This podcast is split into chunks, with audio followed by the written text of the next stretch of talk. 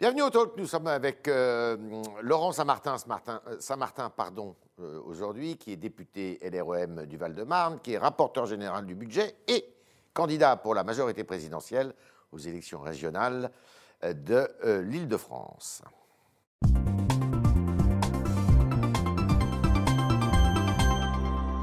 Laurent Saint-Martin, bonjour. Bonjour Yves Tréhard. Alors, euh, je disais vous étiez candidat plus que ça. Vous êtes, c'est vous qui tirez la liste. Euh, Est-ce que vous savez quand auront lieu ces euh, élections et si elles vont avoir lieu aux dates qui sont prévues, c'est-à-dire le 13 et le 20 juin?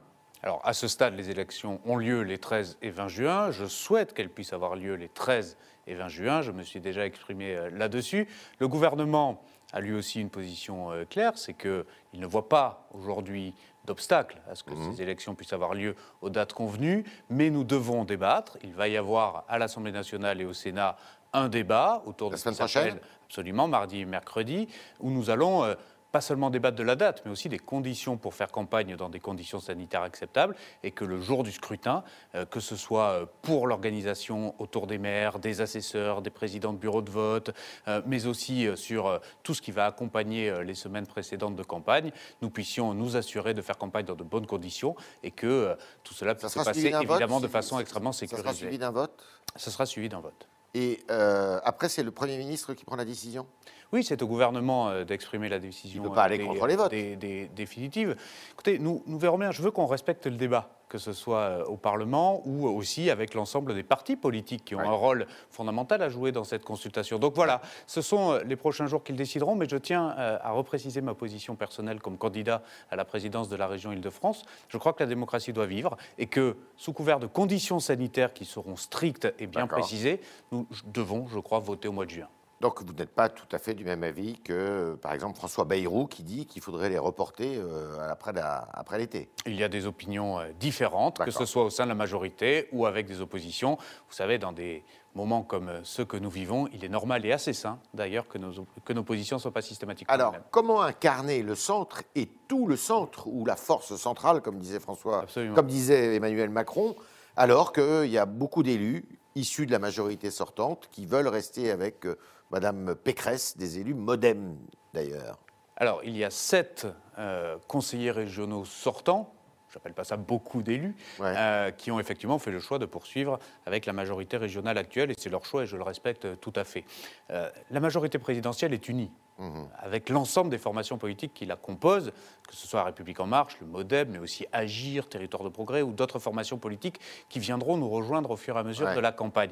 Donc il n'y a aucun doute. Vous savez, une campagne, ça demande de la clarté aux électeurs. Ouais. La majorité présidentielle, elle est là pendant cette campagne, elle est derrière moi et elle aura lieu aussi dans les propositions. Ce que la majorité présidentielle a su faire à l'échelle nationale depuis maintenant plus de quatre ans sur l'emploi, sur le développement économique, sur l'investissement, sur la lutte pour l'égalité des chances, pour l'environnement quotidien et concret de nos franciliens. Bref, tout ce que nous avons démontré à l'échelle nationale, nous le démontrerons à l'échelle régionale. Et donc, il n'y a pas de doute sur votre question. La force centrale, que je préfère appeler la force du dépassement politique, que nous avons démontré autour du président Emmanuel Macron depuis quatre ans, elle aura lieu pendant Et cette campagne vous autour de moi. précisément de ce qu'a accompli déjà depuis quelques années euh, Madame Pécresse? Mais d'abord, beaucoup de choses sur le fond, et ça vous le verrez euh, pendant la campagne avec nos propositions. Je veux être le candidat des solutions concrètes, pas seulement des annonces et de la Alors vous voulez communication. une police Je veux, euh, hein? je, je vais y revenir, si vous me le permettez, parce qu'il y a aussi une grande distinction de forme. Moi, je suis candidat à la présidence de la région Île-de-France pour Ouais. les six prochaines années. Pas pour C'est le autre cas chose. aussi de Madame Pas Pécresse. pour autre chose.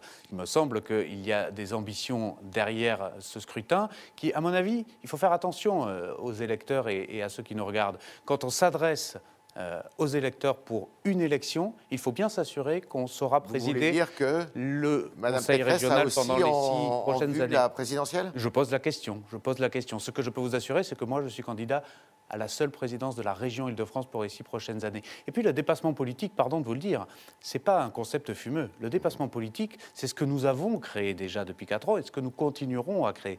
Donc moi, je ne veux pas être le candidat d'un camp, le candidat de certains maires seulement, le candidat euh, finalement d'une formation politique déjà établie, déjà installée et qui répondrait à une idéologie particulière dans notre région. Je veux être un candidat de solutions pratiques. Pardon, mais Alors la police, la police euh, régionale, quoi? Précisément. Parce que vous n'avez pas de pouvoir de police quand vous êtes président de région.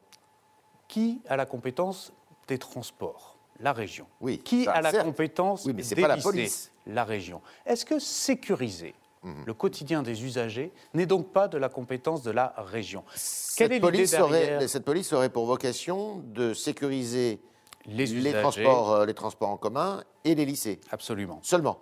Bien sûr, puisque ce sont les compétences de la région. Il ne faut pas raconter n'importe quoi euh, aux franciliens. Vous avez raison, la sécurité n'est pas une compétence régalienne des gens, là? euh, régionale.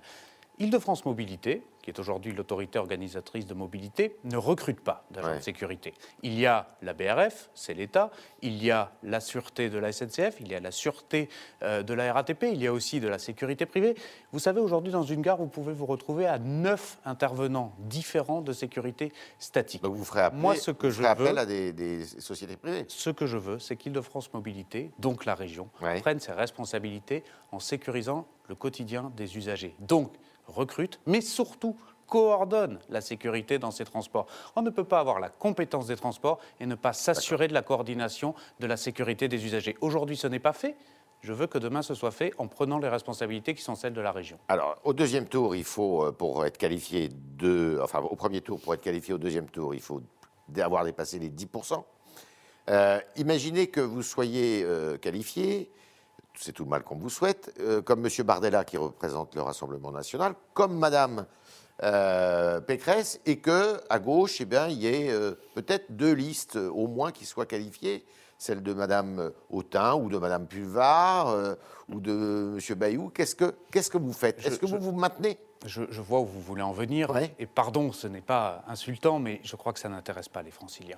Ce qui intéresse les Ça, c'est franciliens. une façon de balayer Ah, la non, question. Non, non, non, je vous assure que, vous, il y a- que il y a- je suis sur le terrain tous il est les jours. possible IFPA. que vous, vous soyez euh, Non. fassiez cause commune avec Mme La Pécresse au deuxième question, tour? la question ne se pose pas, non pas parce que je veux le balayer d'un revers de main, parce que ce qui compte, ce sont les propositions que nous ferons aux franciliens. Est-ce que Mme Pécresse, Mme Pulvar, M. Bayou font des propositions pour le développement économique et pour l'emploi dans notre région Si oui, lesquelles? Est-ce qu'ils font des propositions pour mieux sécuriser les transports? Si oui, lesquelles? Est-ce qu'ils font des Je parle de propositions hein. est-ce qu'ils font des propositions pour que ce qui s'est passé cette semaine, notamment dans l'environnement numérique de travail, Ouais. ne sature pas dès que nous avons un besoin massif de- de- de- d'accompagner nos, nos enfants sur de l'éducation à distance? Est-ce que toutes ces propositions sont aujourd'hui sur la table? La réponse est non. Moi, je veux annoncer des propositions concrètes pour les franciliens. Je veux qu'ils jugent à la fin de cette campagne proposition contre proposition. Si j'étais soluble dans une autre formation politique, je ne me présenterais pas. C'est que la majorité présidentielle a des propositions qui lui sont propres et c'est aux franciliens d'en décider. Le reste, toutes ces histoires de fusion, d'alliance, de rassemblement entre deux tours, etc., Voire de front républicain. tellement loin, voire de front républicain, est tellement loin de la préoccupation des franciliens qui veulent juste qu'on leur réponde par rapport à leurs problèmes. Alors, il y a une grande question. Alors là, on sort un petit peu de la région, puisque vous êtes aussi rapporteur général du budget. C'est euh, l'élection présidentielle qui sera donc euh, dans un an, euh, va se dérouler probablement dans une ambiance de crise sanitaire, de post-crise sanitaire, où ça sera l'heure des comptes, précisément. Le Fonds monétaire international suggère que justement, on crée un impôt, soit crée un impôt dans tous les pays sur les plus riches pour payer un peu la facture de cette, de cette crise. Vous êtes d'accord avec ça? Je suis d'accord avec une convergence mondiale de la fiscalité, Ouais. que ce soit sur les patrimoines, sur les revenus des ménages comme des entreprises. Mais attention, la France reste l'un des pays avec le taux d'imposition le plus élevé Ouais. au monde. Au monde. N'ayons pas le mauvais réflexe qu'avait pu avoir la majorité euh, sous la présidence de Nicolas Sarkozy lors de la dernière crise de 2008, d'augmenter les impôts comme une réponse systématique à la crise. Aujourd'hui, la réponse, elle doit passer par la croissance. Donc, Et la pas d'augmentation d'impôts Pas d'augmentation d'impôts. vous, euh, vous êtes sur la même ligne qu'Olivier Dussopt, qui était à pas d'augmentation d'impôts. Ce serait une double faute. Une faute technique, pas d'abord parce que ça grèverait les capacités de consommation des ménages ou les capacités d'investissement des entreprises. Ouais. Et ça serait une formidable faute politique, puisque vous vous retrouveriez avec comme seul réflexe par rapport à une situation où aujourd'hui nous avons réussi à protéger le pays de façon massive. C'est la notion du quoi qu'il en coûte, comme c'est votre faute, c'est vous qui allez payer par un impôt. Je m'y refuse. Comme rapporteur général du budget, je m'y refuse. La réponse en France à la crise ne sera pas une augmentation d'impôts, mais des boosters de croissance pour que nous puissions relever nos entreprises, relever nos investissements et créer de l'emploi. Alors, c'est quoi les boosters de croissance? C'est par exemple, on sait que les Français ont beaucoup épargné. C'est déjà un peuple qui épargne naturellement. Euh, Est-ce que vous allez réorienter cette épargne, euh, la séduire pour qu'elle aille justement dans le soutien aux entreprises? Absolument. C'est précisément ce que nous comptons faire, c'est que l'épargne puisse être mobilisée davantage dans ce qui s'appelle l'investissement productif. Ouais. Une part de cette épargne excédentaire va se transformer en consommation quand l'horizon sera un peu éclairci. C'est normal. Euh, exemple typique, peu de Français ont aujourd'hui réservé leurs vacances d'été, c'est normal puisqu'on manque encore de bonne visibilité sur Ouais. ce qui sera possible, mais dès que tout cela sera ouvert, il y aura un fort rebond de la consommation. Mais il faut aussi que cela se traduise par de l'investissement productif. Aujourd'hui, vous avez en miroir un surcroît d'épargne des ménages et un manque de trésorerie des entreprises, et notamment un manque de fonds propres des entreprises. Sans vouloir trop rentrer dans la technique, euh, les fonds propres, c'est ce qui fait finalement la solidité d'une entreprise pour qu'elle puisse s'endetter. Eh bien, en miroir, il faut que l'excédent des ménages en épargne puisse venir nourrir le besoin d'investissement des entreprises. Et ça, ça demande de créer une tuyauterie, de créer une passerelle entre ménages et Qui entreprises. pourrait s'appeler comment? Et vous verrez, notamment dans la campagne régionale, que je ferai des propositions en ce sens-là Au niveau régional. au niveau régional, mais je crois aussi que l'État peut continuer à favoriser ce que nous avions initié dans la loi Pacte, peut continuer à favoriser Donc- fiscalement, mais pas que, euh, cette mobilisation de l'épargne vers de l'investissement productif. Ce qui veut dire que la facture euh, de, qui sera lourde quand même, salée, euh, de cette crise sanitaire, elle sera payée par la croissance. Elle doit être payée essentiellement par un regain de croissance. Est-ce qu'il faut isoler Parce la que- dette?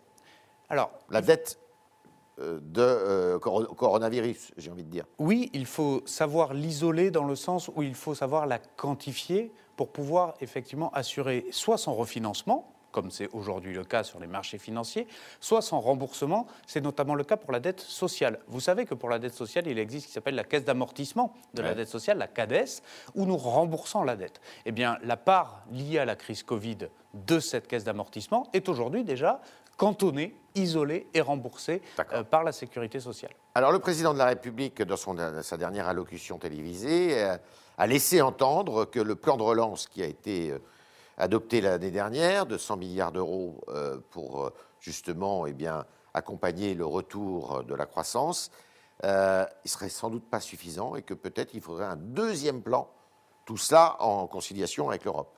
Oui, Vous êtes d'accord? Je suis d'accord avec euh, un bémol. Assurons-nous bien d'abord que notre plan de relance de 100 milliards d'euros, pas une paille, 100 milliards d'euros, soit bien appliqué dans les territoires et soit bien décaissé. Aujourd'hui, le rythme de décaissement du plan de relance est très bon. Nous avons euh, déjà décaissé plus d'un tiers euh, et ce plan de relance va se découler sur deux ans.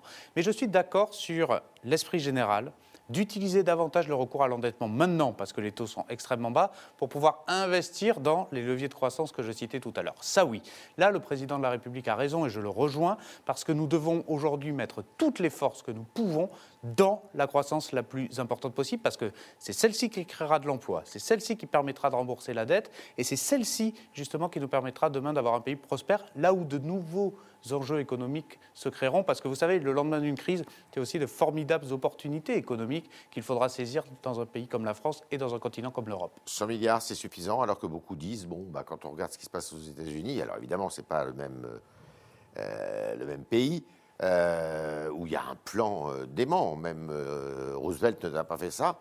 Euh, Est-ce qu'il ne faut pas mettre beaucoup plus d'argent?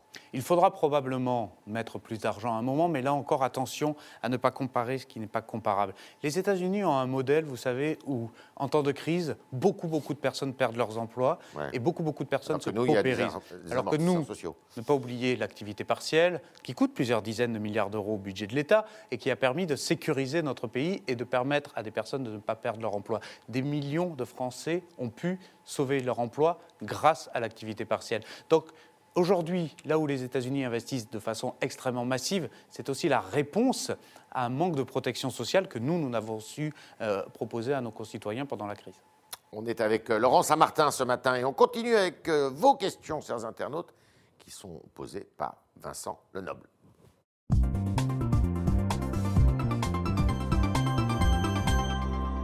Bonjour Vincent. Bonjour Yves, bonjour euh, Laurent Saint-Martin. Une première question de Paul sur Twitter. Il vous dit, vous êtes député, rapporteur général du budget en temps de crise et en même temps euh, candidat au régional. Comment pouvez-vous assumer ces trois fonctions sans en délaisser une? La question est bonne, c'est euh, le don d'ubiquité euh, est complexe et je n'ai pas encore d'hologramme de campagne. Donc effectivement, euh, la question de Paul est la bonne, euh, on se démultiplie et les quelques heures de libre que nous avions avant, quand on est en campagne, ben, il n'y en a plus du tout. Mais je crois que l'enjeu mérite que nous redoublions d'efforts et de propositions pour les franciliens. Parce que cette campagne régionale, euh, même si je sais qu'aujourd'hui beaucoup de nos concitoyens n'ont pas la tête à ça, j'en ai bien conscience, mais elle est importante. Elle est importante parce qu'il y a des réponses pour les transports, il y a des réponses pour la sécurité du quotidien, il y a des vraies questions sur la qualité de l'air, l'environnement, l'emploi de demain qui vont se poser. Et justement, parce que je suis rapporteur du budget, que nous en avons parlé euh, juste avant avec Yves Tréhard, il y a des réponses à apporter à l'échelle locale, à l'échelle régionale. Et en fait, il y a davantage de complémentarité plutôt que de superposition des fonctions euh, dans les prochains mois en ce qui me concerne. Autre question. Une autre question de Pierre sur euh, Twitter. Sur vos affiches de campagne, il est souvent écrit majorité présidentielle, sans logo de la République en marche ni référence à Emmanuel Macron. Il vous demande est-ce que c'est difficile d'être le candidat de l'exécutif? Alors c'est une fierté, en ce qui me concerne, d'être le candidat de la majorité présidentielle, parce que ce que nous avons fait pour le pays depuis 4 ans, j'en suis personnellement, comme député de la majorité, extrêmement fier. Et justement, je veux que cette campagne aux élections régionales permette aussi de démontrer que notre savoir-faire politique peut se décliner à l'échelle locale. Et donc, je suis le candidat de la majorité présidentielle, je suis le candidat pour la République en marche, pour le MoDem, aussi pour Agir, aussi pour Territoire de Progrès, pour toutes les formations politiques qui se reconnaissent autour de la majorité présidentielle aujourd'hui, qui nous rejoindront au cours de cette campagne. Donc pour répondre à notre internaute très directement, j'en suis fier et je le revendiquerai tout au long de la campagne. Mais la République En Marche qui fête, euh, là en ce moment, ses cinq ans d'existence, on a l'impression que ça n'existe plus. Quoi. C'est... Ah, je ne suis pas d'accord avec vous. Non. Euh, regardez le nombre de militants qui sont connectés euh, précisément pour euh, les cinq ans euh, d'anniversaire, entre guillemets, de euh, notre formation politique. Je fais pratiquement tous les soirs des webconférences ou des visioconférences avec des militants. Et je vous assure qu'ils sont nombreux, plusieurs centaines à chaque fois, par soir, par département. Donc la République en marche, contrairement à ce qu'on laisse penser, est tout sauf un astre mort. Elle, a, elle a du mal à s'implanter euh, localement, hein, C'est une formation politique électoralement. avec beaucoup de militants, avec beaucoup de militants qui sont impatients, qui frétillent, et je les comprends parce que moi aussi, de pouvoir sortir en campagne. Et là, il faut évidemment faire preuve encore un petit peu de patience tant que le confinement n'est pas terminé. Vincent, Une question euh, de Pierre sur Facebook. Vous êtes député du Val-de-Marne. Il vous pose une question sur l'aéroport d'Orly, qui jouxte donc votre circonscription. Quelle est votre opinion concernant le plan d'exposition au bruit qui prévoit de quintupler la zone concernée par les nuisances aériennes, avec euh, notamment des obligations sur la construction ou euh, l'isolation, sachant que de nombreux élus s'y sont opposés, tous bords confondus? J'ai rejoint les élus qui s'y sont opposés, je l'ai dit au préfet, je l'ai dit au ministre des Transports, et c'est pour cela justement que le plan a été revu. Et donc, on ne va pas rentrer dans la technique pour les riverains euh, Ouais. d'Orly, euh, pour tous ceux qui nous regardent, mais effectivement, les zones dites C et D ont été euh, revues. Ce qui compte surtout, c'est qui se bat vraiment pour la protection des riverains des aéroports. Ça, c'est une vraie question. Moi, je suis le seul député qui a réussi à mettre dans la loi le couvre-feu nocturne à Orly et la limitation du nombre de créneaux de vol aérien. Je suis le seul député à avoir réussi ce que beaucoup, beaucoup d'autres souhaitaient et que personne n'avait fait. Donc, dans la lutte pour la protection des riverains des aéroports, que ce soit pour Orly ou pour Roissy d'ailleurs, hein, euh, il y a ceux qui en parlent beaucoup et il y a ceux qui font. dernière question, euh, Vincent. Et une dernière question de Léa sur euh, Facebook. Allez-vous faire campagne sur les réseaux sociaux et pensez-vous que les nouvelles plateformes comme euh, Twitch ou TikTok, par exemple, euh, vont pouvoir permettre de reconquérir euh, le public jeune? Oui, je fais campagne sur les réseaux sociaux. D'abord parce que c'est devenu une nécessité. Évidemment, ce sont des nouveaux canaux de communication indispensables. Et a fortiori, en temps de pandémie, quand on demande aux gens au maximum de rester chez eux et de faire du télétravail, c'est évidemment une manière de Ouais. rentrer dans leur foyer, dans leur salon. Je parlais de visioconférences que je fais tous les soirs, c'est une manière de communiquer aussi avec l'ensemble de nos concitoyens. Donc évidemment, les outils digitaux sont devenus indispensables dans une campagne. Attention, tout le monde n'est pas forcément familier avec les outils digitaux. Il faut bien faire attention à savoir aussi écrire à nos concitoyens la bonne vieille lettre qui Bien sûr. fonctionne toujours dans la boîte à lettres. Et puis, dès que nous le pourrons, je l'espère au cours du mois de mai, ressortir sur le terrain, aller à la rencontre des gens sur les marchés, aller faire du porte-à-porte, je l'espère le plus rapidement possible. Mais pour ça, il faut que la crise sanitaire soit d'abord derrière nous. Ça sera peut-être un peu tardif pour l'organiser, mais est-ce que vous êtes favorable, vous par exemple, contrairement à beaucoup d'autres dans notre pays, au vote par correspondance?